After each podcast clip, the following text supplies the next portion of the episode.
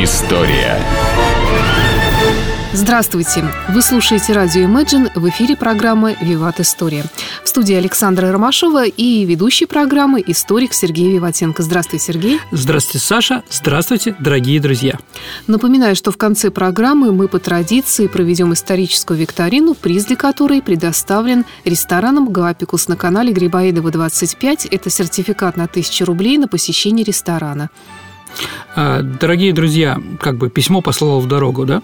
А, сегодняшняя наша тема нашей передачи а, будет как раз по просьбе нашего радиослушателя. Мне задали вопрос такой. Сергей, какие самые такие вот, какие вы можете даты или какие-то события или какой-то год определить как самые такой, самые плохие или самые хорошие, да, судьбоносные там, да, для нашей страны? От меня ждали, что я, наверное, скажу, что про плохой год 1937 год. Да, конечно, он жуткий и прочее, но, да, идея мне понравилась. Я выбрал другой год, 1920, Саша. Сегодня наша передача носит название «1920 год», а, дно российское социально-культурное дно нашей страны. Саша, что у нас произошло в 1920 году? Да, я думаю, много чего произошло. А что, что именно ты имеешь в виду? Ну, а чем он для тебя там, 20-й год? Ты знаешь, для меня он пока ничем, потому что я родилась гораздо позже. Хорошо, какие события, какая канва что там было на заднике человеческих отношений? У нас допрос. Ну, была гражданская война, революция. А, ну, у нас э, революции начались в 17 году, которые переросли в гражданскую войну. И вот, по мнению некоторых историков, гражданская война закончилась в 20 году. И что же вообще после этого стало с нашей страной? Да? К чему мы пришли? Да, желая, а, желая что-то изменить, да, весь мир насилия мы разрушим до основания, а затем мы наш мы новый мир построим. Ну, разрушили, разрушили, а строительства нового мира еще не было. Для меня, конечно, 1920 год – это действительно дно ну, таки, таких, э, скажем так, вещей в нашей истории было достаточно много. Например, 1612 год, это когда смута, когда... 10 э, год, извините, когда поляки взяли Москву, да, вот примерно такое дно. И вот дно 1920 год. А чем закончилась гражданская война? Ну, если как бы э, смотреть на русскую смуту 1917-20 года не по, военной, не по наивной демагогии ее вождей – да, что они там требовали, и не по крестьянско-утопическим лозунгам, да, которые тоже были, под которым воевали красные, а по результатам. Чем же действительно закончилось? И давайте без каких-то интерпретаций там советских, антисоветских парадигм. Кто чего у нас говорил, да? Понятно, что для них хорошо, для других плохо, да? А мы как бы находимся вне этого, э, смотрим просто, да? То в России в 1920 году произошло сохранение и укрепление империи превращение ее в конкурентоспособную державу и ликвидацию чудовищно бездарной власти, которая у нас была. Осуществление, это все было, произошло осуществлением чудо, э, уничтожения громадного количества населения и потери ну, стратегической территории, такие как Польша, Финляндия, Прибалтика, там часть Закавказья и так далее. А, а также самое главное, Саша, о чем мы сегодня будем говорить, о это все было достигнуто ценой радикального оглубления и упрощения русской культуры. Вот действительно, что же произошло? Вроде 4 года, да, но изменения абсолютно были. А, ну, во-первых, да, почему же кризис русской интеллигенции в этот, в этот период? Ну, во-первых, Саш, а, скажем так, много потерь были во время гражданской войны. Многие деятели э, культуры революции или умерли, потому что жили в в скотских условиях, или они были расстреляны, как, например, Николай Степанович Гумилев, да, сейчас скажет, он в 21 году расстреляли, но все равно как бы это все идет еще, э, да, многое эмигрировали. Поэтому, когда неожиданно мы оглянулись, что на скульптуре, то оказалось, что большого пласта нет. Если мы говорим про эмиграцию и говорим про гражданскую войну и про нашу, а, про нашу интеллигенцию, то мы просто перечислим достаточно простые вещи. А, дорогие друзья, лауреаты Нобелевской премии, да, например, а, химик а, Пригожин. Пригожин – химик бельгийский. Ну, самый распространенный в Бельгии фамилия, по-моему, да, согласимся? Да. Иосиф Пригожин не имеет никакого да, отношения да. к этому. А вот дальше э, экономист Василий Леонтьев, гражданин США, да, там социолог Петерим Сорокин, ну, лауреат Нобелевской премии, да, основатель современной социологии, тоже гражданин США. Неужели Сорокин и Леонтьевы – это самые главные фамилии в Соединенных Штатах Америки? Я думаю, это не так. Ну, Бунин, тот же самый, лауреат Нобелевской премии, то ли за Францию, то ли какой-то независимый, неясно. Кто он-то такой, да? То есть эти люди вынуждены были уехать, потому что больше они себя не видели в новой стране потому что ненависть, а может быть отрицание современной власти, которая пришла, их не устраивало, поэтому они как бы и покинули а, наш, да, нашу землю и перекинулись сначала на берег турецкий, а потом и дальше. Дальше. А, основатель, а, организатор а, американского телевидения Зворыкин, да, Зворыкин из Мурома. А, Игорь Сикорский, основатель вертолета вертолетостроения Соединенных Штатов Америки. То есть эти геликоптеры, которые были в Америке, придуманы нашим, э, нашим с вами соотечественникам. То есть, еще раз, одни убили, другие умерли, третьи эмигрировали то оказалось, да, то это, скажем так, то они, ну, как бы это вот издержки гражданской войны. Следующая издержка гражданской войны, наверное, это, скажем так, репрессии власти – против той же самой интеллигенции, которая по каким-то причинам что-то сделала не так. Ну, самой мягкой, если мы будем говорить об этом, это, конечно, философские пароходы. Помните, Саш? Что не лично. Такое? А в 1921 году все философы, которые были не материалисты, да, по списку Владимира Ильича Ленина и Луначарского, были посажены на два немецких парохода, э, обергурпромистер э, Бремен, э, то есть Росток, еще какой-то там, да, и отправленные с нашей территории. Так сохранились, а с другой стороны, мы потеряли для нашего, э, для нашего народа Бердяева, Франка и многих других. То есть вот те люди, кто не с нами, тех просто взяли и отправили. Хотя они ничего не хотели против советской власти, но они были так не похожи понимаете, даже вот как бы поэтому с ними сделали так или иначе, да, или расстрелы, ну, те же самые, те же самые Гумилев. Дорогие друзья, э, сейчас вышел фильм э, «Солнечный удар», может, видели, не видели, Саш? Это по произведениям Бунина. Так вот, там есть э, историческая, действительно, скажем так, Сергей Михалков поставил, да? Так вот, есть там эпизод о том, что наших пленных да, белогвардейцев бывших, которым сказано было, если что, они сдадут оружие, их оставят в покое, да, посадили в боржу и потопили эту боржу. Там тоже было, да, большое количество э, погибших и прочее.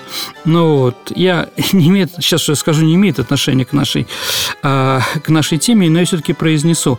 Э, это сделал так называемый Белокун – знаете, Саша, у нас есть да, улица, улица. Вен, да, венгерского, да, коммуниста, ну там, ев, да, еврейского происхождения. Так вот, этот Белла Кун вместе с землячкой, это такая гражданка Залкин, они как раз и потопили, и сделали, уничтожили военных пленных, да, в том числе интеллигенцию, большое количество, да, было уничтожено в Крыму в 20 году, когда, закончил, когда Врангель оттуда ушел.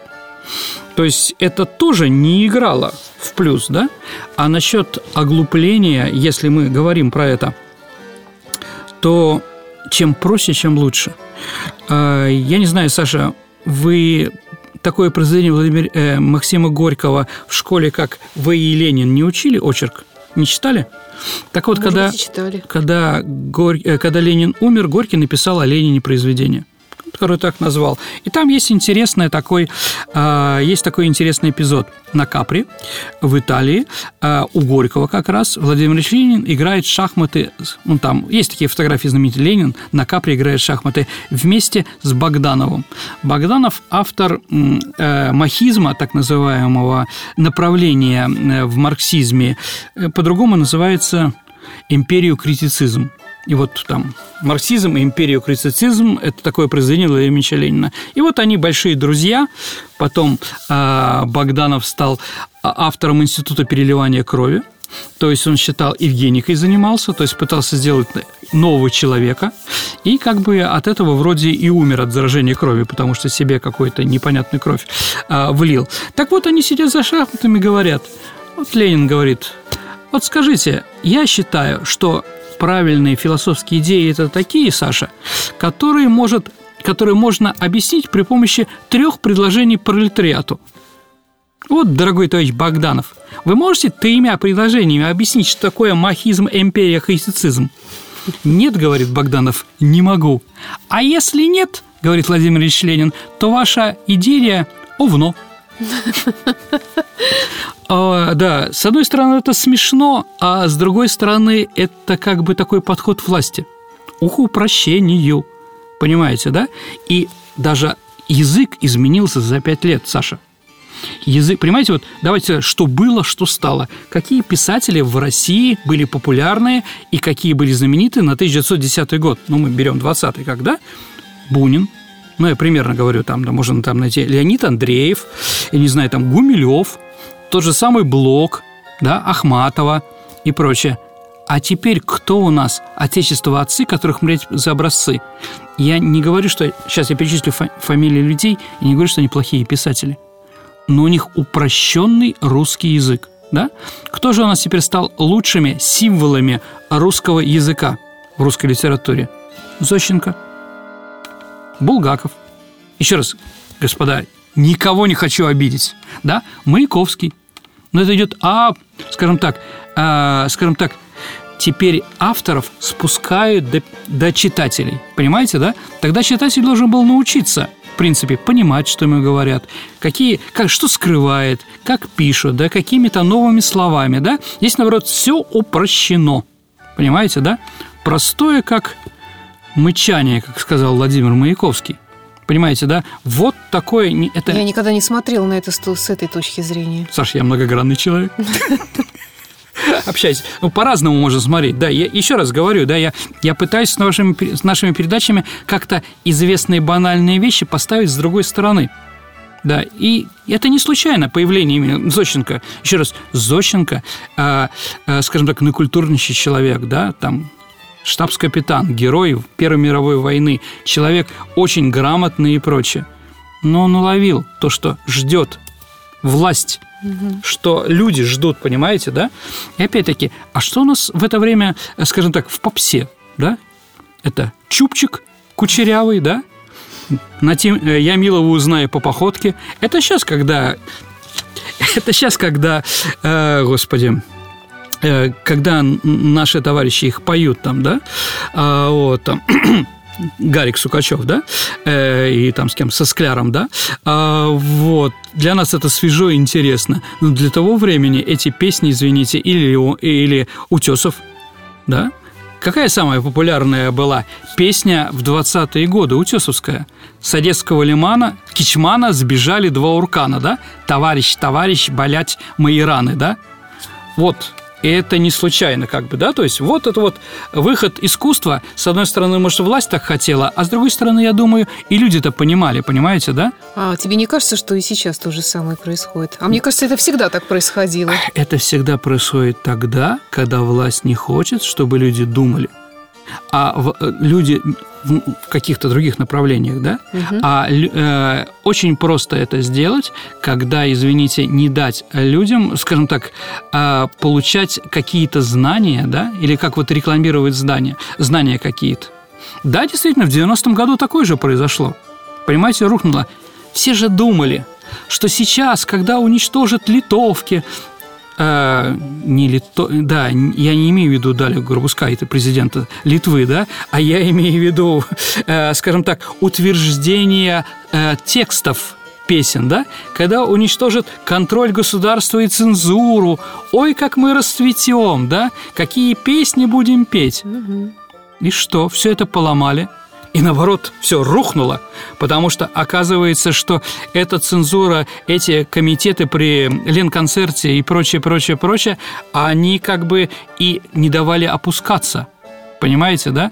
И люди научились читать и слушать, э, скажем так, э, сквозь текст. Да, какими-то намеками и прочее, да. А сейчас этого нет, и поэтому появился бухгалтер, не мой только бухгалтер. читать, но и писать, и, И- да, и и снимать думать. фильмы. Конечно, с- конечно. с- не с одним дном. Я согласен с Сергеем Михалковым. Это жуткая вещь. Да, извините меня, сейчас половина интеллигенции отвернется и отключит радио, да? Я согласен, что, извините, кино – это не только артхаус. Артхаус как, да, это... Естественно. Да, ну а сейчас говорится, как бы, да, настоящее кино – это артхаус. Это когда никто это смотреть не будет, да, да, и, и непонятно, что вы показали, да, наверное, что-то более широкое. То есть, ну, есть такая, такая тенденция, к сожалению, и эта тенденция расцвела, ну, просто таким цветом в 1920 году. Ну и недаром Владимир Ильич Ленин сказал такую фразу, да? Помните, у нас ее тоже как бы все время пинают, да? А, что наиглавнейшим из искусств, Саша, у нас является Кино, умница, да. На самом деле, а, да, а многие знающие говорят, он Цирк? сказал кино и цирк. Умница, Да. Саша. Да. А я произнесу фразу, которая была до этого. Да? В годы нашей разрухи и безграмотности наиглавнейшим из искусств является кино и цирк. То есть он говорил, когда у нас все разрушено, когда у нас все люди безграмотные и прочее, да, будем говорить на их, да, на их э, языке, да, при помощи цирка, который понимает, помните, да, слоны, уч- э, животные, да, нужны. Да, да, да. Помните, да? Полезные. Полезные, да, да, да, Шариков говорил, да, абсолютно верно. И кино тоже. И кино ну, такое же, такого же количества, да. Хорошо это или плохо? Ну, а, вообще, конечно, вот 20-й год закончился, и тут действительно власть, как бы, с одной стороны, еще и оглянулась. О чем мы? К чему мы пришли, да? Что же мы победили-то за эти 4 года, революции и прочее? Какой, какими вещами, да? И самое главное, что Ленин-то понимал, что в этих всех перетрубациях, да, в этих спорах, которые были 10 лет назад, э, марксисты были же другие людьми. Это были грамотные люди, которые, а, скажем так, выбрали марксизм, потому что их он устраивал философски, экономически, политически и так далее. А теперь, извините, это главенствующая идеология, поэтому прут туда кто угодно. Понимаете, да? И вот Ленин чувствует, что переходит смена поколений. И приходят не те люди, которых он ждал. Поэтому он пишет свои завещания того периода, как организовать рабкрин, лучше, меньше, да лучше, о кооперации, да, письмо к съезду свое и так далее и тому подобное. Поэтому он и говорит, что надо учиться. Учиться и учиться, учиться коммунизму. Потому что, дорогие друзья, мы сейчас все поумираем в течение пяти лет там, или нас там репрессируют и прочее. И вы, молодые, возьмете власти. А что, кроме ура и взгляда коммунистического, да? Вы хотя бы понимаете, что такое коммунизм, понимаете, что вы будете строить. А то, что потом произошло, как бы, я думаю, тоже. Коммунизму-то не учились. Еще раз, я не коммунист, но я понимаю Ленина, я понимаю крик души Владимира Ильича. Кого, чего, да? Кто пришел к партии? Кстати, сейчас, вот после прошлой передачи, когда там про репрессии, которых там, я понимаю, да? Ведь кого в первую очередь репрессировали скажем так, в основном это были герои гражданской войны, если мы говорим про армию, да, а которые уже не действуют. Одно дело шашкой, шашкой махать и уничтожать, извините, действительно, пароходы. А вот, а с другой стороны, а с другой стороны, теперь же техника, об этом же надо думать, да, а они как бы это не могут. И если мы посмотрим, да, грамотных-то мало, грамотных-то мало было среди верных коммунистов в 30-е годы. Ну, вот 20-й год – это вот такой вот, а, ну, да, вот я сказал, наверное, об элите нашей эмиграции. А вот на прошлой неделе а, наш патриарх а, находился в Парагвае, да, 16 числа, да, и вот там он ходил и смотрел наших иммигрантов, которые сделали со- современный Парагвай. Его отвоевали, потому что весь генеральный штаб, министр обороны, главнокомандующий, все были русские, там, Беляев там, и другие русские генералы. Действительно, а кто еще без Нобелевской премии, да, без, э, я не знаю, там, яйцеголовых, как у нас говорят, да, как средний уровень-то, уничтожали, уезжали-то в первую очередь, извините, не крестьяне, да? А кого еще? И еще куда податься, да? Мы не знаем, но, наверное, да, иммиграция, иммиграция самое страшное, что есть у человека, когда его от корней отрывают, да, поэтому они там шли в террористы, шли, извините, воевать за Парагвай, да, большое количество шло в иностранный легион французский, и прочее, где умирали, да, а кому удалось хоть как-то, да, ну вот где? Например, русские книж... великие княжны, да, они же все были элитные, куда они пошли? Они пошли фото... ну, в модели, да, у Коко Шанель женщины, которые ходили по подиуму, это были русские княжны. Ну, как бы, да, у них стиль был, у них был вкус – Поэтому они и работали у нее, давали какие-то направления, да. Э, великий князь Дмитрий, это который Распутин... Только раньше это по-другому называлось, не модель, а манекенщица, наверное. Да. Демонстратор одежды. Хорошо. Ну, манекен по-датски, э, по-бельгийски это значит человечек. Ну, я не знаю. Я, я согласен, конечно, да, не, не модели. Модели-то сейчас. Но смысл работы все равно такая, да? А главным финансовым директором у него был великий князь Дмитрий, который убил Распутин. Но мы говорим такое направление, да? Куда еще? Они же все а, были, ну, дворянки, да? С лица-то все это не уберешь. Понимаете, вот я угу. слышал воспоминания, э, по-моему, Евстигнеева или еще кого-то, он про 50-е годы говорит, как поступали в театральные вузы у нас, да? А, брали с лицами рабочих и крестьян, что красивые аристократические лица были не нужны, не формат. Понимаете, да? И вот с этим неформатом люди ехали в Европу или в Америку. Куда податься? В Голливуд. Да. Э, я сейчас перечислю несколько русских иммигрантов, да, которые вам известны под другими фамилиями. Вот. Я не знаю, открою тайну, не открою. Юль, Юл Брунер из «Великолепной семерки». Помните, он такой э, так, без волос, да, главный ковбой. Это русский человек, родившийся в Владивостоке, Юлий Брунер, да. Дальше Натали Вуд, а, большие гонки, помните, дорогие друзья? А, там идет гонки между двумя машинами мира, да? Там главный женский роль Наталья Вуд, Захаренко ее фамилия настоящая. Да, я не знаю, там Питер Фальк, это Коломбо. Он тоже русский. Дина Рубин. Да, ну, Дина Рубин, у нее были родственники. То, что она пела по-русски, это не факт, что они там, да-да. Вот, да. Очень много очень много разных, да, э, людей, которые уехали, и вот, ну... Да, даже до сих пор сейчас иногда музыканты, особенно джазовые, да. смотришь, угу. все русские корни. Ну, Михаил Чехов, наверное, самый известный Конечно, да. э, голливудский, скажем так, театральный э, учитель, да. Угу. У него все занимались, понимаете, да? Джордж Гершин. Ну да, это, это правильно. Только, скажем так, папа его эмигрировал раньше. Тогда мы возьмем и Кирка Дугласа, у которого папа тоже эмигрировал раньше. Кстати, Кирк Дуглас, да, ему, бог здоровья, ему сейчас 99 лет, он принял православие ну, как бы, да, его, скажем так, э, корни, из белорусские корни, как бы дают себе знать. Корни из Беларуси, лучше так сказать. Вот. Ну, я не знаю, композитор Тёмкин, это брат Покраса, это вот «Большой вальс». Помните такой фильм Конечно, американский, да. да? Это он, да? Кстати, главную роль там играет Кариус, да, тоже женщина из России. То есть, да, вот еще раз, жалко их, да, ну куда еще? Анна Павлова да, которые, ну да, и вот эта вся дягилевская трупа, да, Лифарь, Морткин и прочие, там они уехали, да, Шаляпин, тот же самый, а, Рахманинов композитор. Все они вынуждены были, а, там, писатели Шмелев, Куприн, много там, они вынуждены были уехать и как-то жить и существовать. Понятно, что ни им, ни нашей культуре это не дало какого-то большого плюса. Да. То есть вот такие вот вещи. А, увеличилась преступность. Да, притом у нас преступность, ну, понятно, что во время гражданской войны, когда с голоду умираешь, наверное, пойдешь в преступники. Но преступники стали героями. Да, типа, я не знаю, Ленька Пантелеев. Для ленинградцев, петроградцев, да, я думаю, это слово такое, да, достаточно известное, да. Вот там русский Рубин Гуд, в которого играли там дети и прочее. Я могу сказать, что я родом с Боровой, с Лиговки – то есть с этого бандитского района нашего э, города Ленинграда, Петербурга, Петрограда, да? Ну, как Сухаревка в Москве, там, я не знаю, там, ну, что-то в других городах, наверное, там какой-нибудь это самое Пересси, Пересип или там Молдаванка, скорее Молдаванка, да, в Одессе. Но есть такие районы, да, достаточно, э, скажем так, которые были когда-то преступными.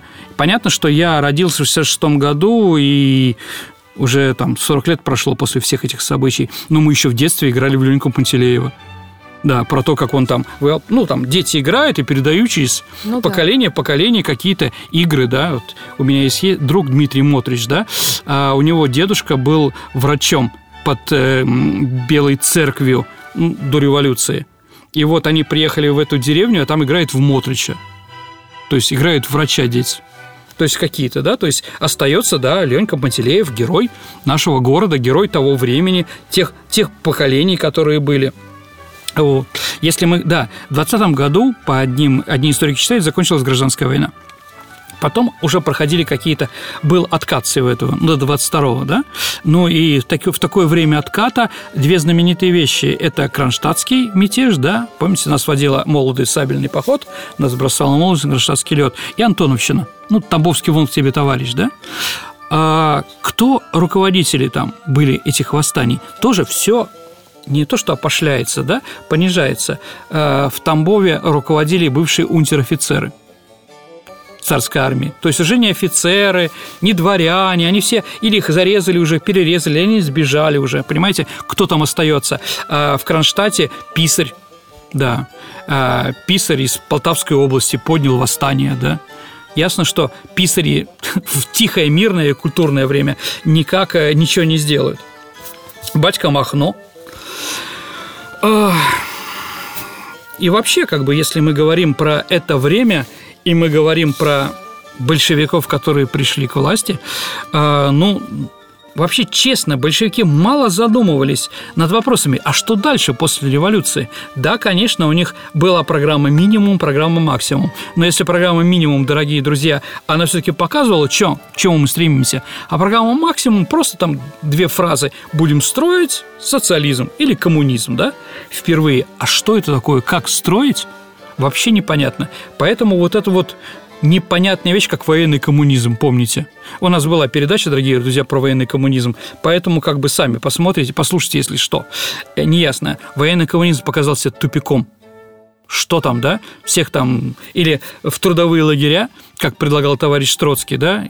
Или бесплатный труд все эти, да, субботники, воскресники отсутствие денег, да, шариковые должны столоноваться, и дайте им квартиру, да, метры им нужны, да, и прочее. Ни к чему это не привело. Ну вот, ликвидировали, да, установили диктатуру пролетариата, ликвидировали частную собственность. Это у них было. А дальше что? А вот дальше им приходилось уже думать. Да, что же, потому что действительность оказалась намного суровее, чем они придумывали.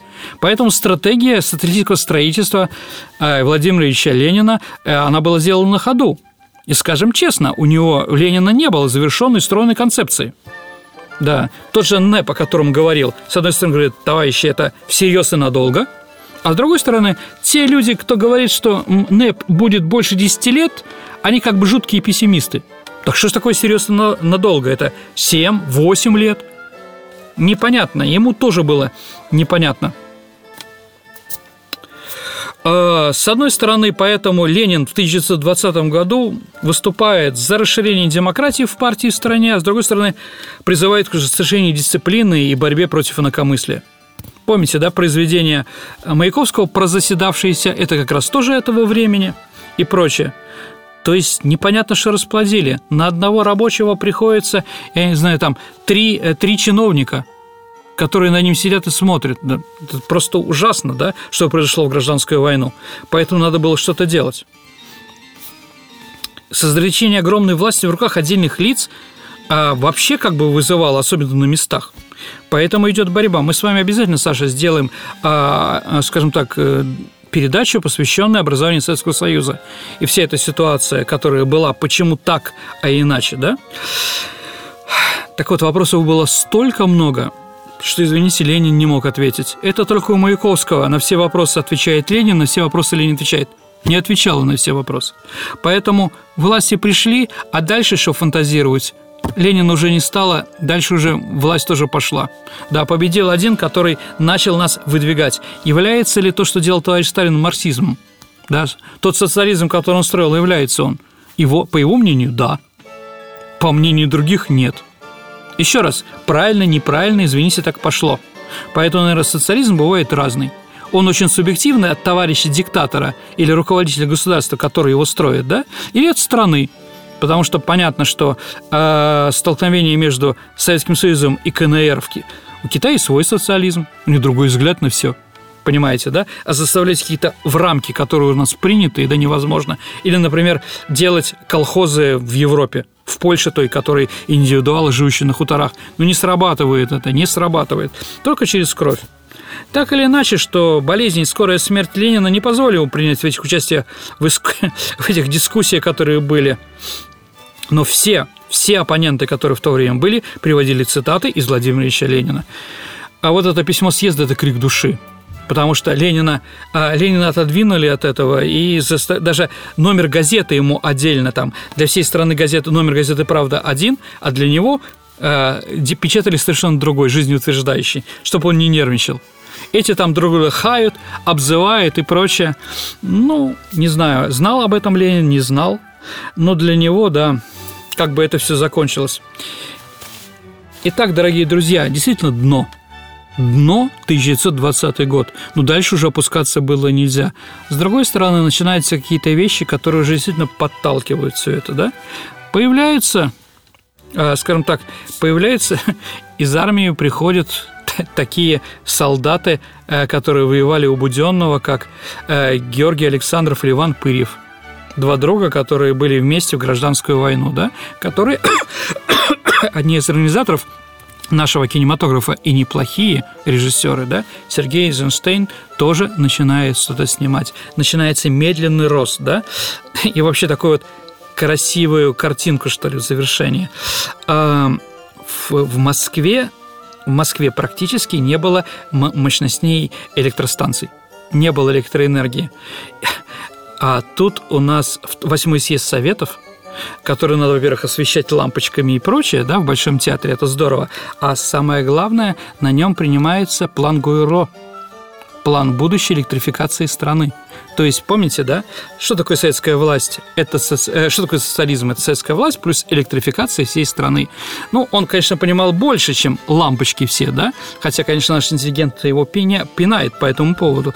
Так вот, план Гуэрло все перекрыли, выключили все, все, все свет, чтобы напечатать, э, чтобы две с половиной тысячи экземпляров плана Гуэрло, э, да, для делегатов, которые приехали, да, 650-страничный этот самый план – ну, тоже такое, да, все выкли... да, чтобы люди помечтали, что ли, да, и не случайно, кстати, это произведение было написано позже, но все равно э, трилогия хождение по мукам заканчивается как раз, когда Телегин, Рощин и, его, и их женщины сидят как раз в Большом театре и слушают Ленина, и слушают Крыжиновского и так далее и тому подобное.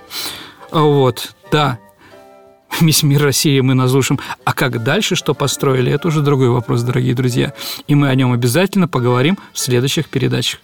Саша, у нас с вами вопросы. Историческая викторина. Давай сначала подведем итоги прошлой программы, которая угу. у нас была посвящена военнопленным. Да. Э, вопрос был такой. Назовите самого известного отечественного военнопленного из истории Древней Руси.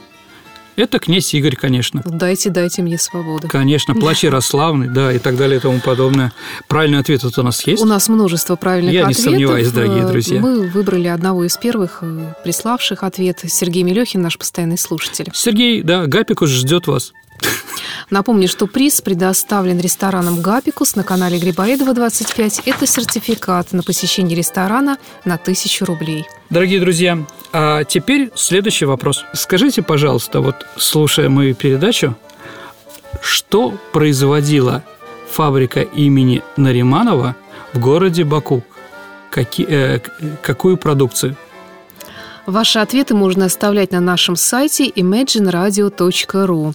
У нас есть анонс программы «Виват История». Там есть кнопочка такая «Прислать ответ». Вы Red нажимаете кнопка. на нее и указываете, помимо правильного или неправильного ответа, ваше имя, фамилию, номер телефона, чтобы мы смогли связаться с вами и рассказать, как получить ваш приз.